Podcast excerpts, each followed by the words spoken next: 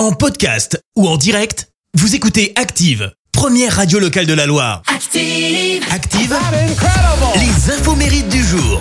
Allez, on se vendredi 5 novembre, nous fêtons les Sylvie. Bonne journée à vous. Côté anniversaire, le footballeur français Jean-Pierre Papin vient d'avoir 58 ans. Surnommé JPP, il est considéré comme l'un des plus grands joueurs français de l'histoire du foot. Papinade, ça c'est le nom hein, donné à ses célèbres reprises de volée spectaculaires, retournées acrobatiques.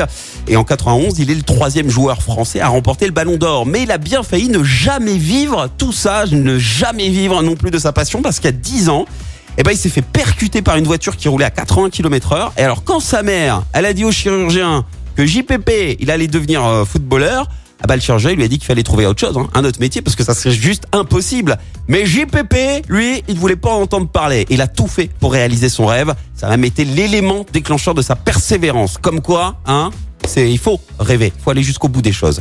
Le chanteur américain Art Garfunkel vient d'avoir 80 ans.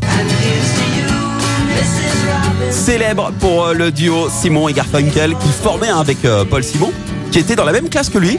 Et alors petit, eh ben euh, Art, il passait son temps à enregistrer sa voix sur un magnétophone que lui avait offert son père. Il se réécoutait mais genre H24 pour déceler les imperfections. Et il apprend jour après jour à la peaufiner. Et pendant des mois, il chante, il se corrige, il se lance ensuite donc en duo avec Paul Simon. Ça cartonne, mais tout a failli s'arrêter.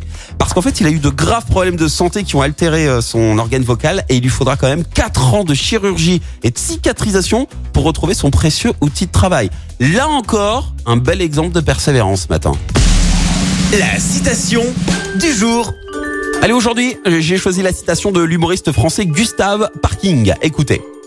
Le problème, quand on a perdu ses lunettes, c'est que l'on est obligé de les retrouver pour pouvoir les chercher. Merci. Vous avez écouté Active Radio, la première radio locale de la Loire. Active.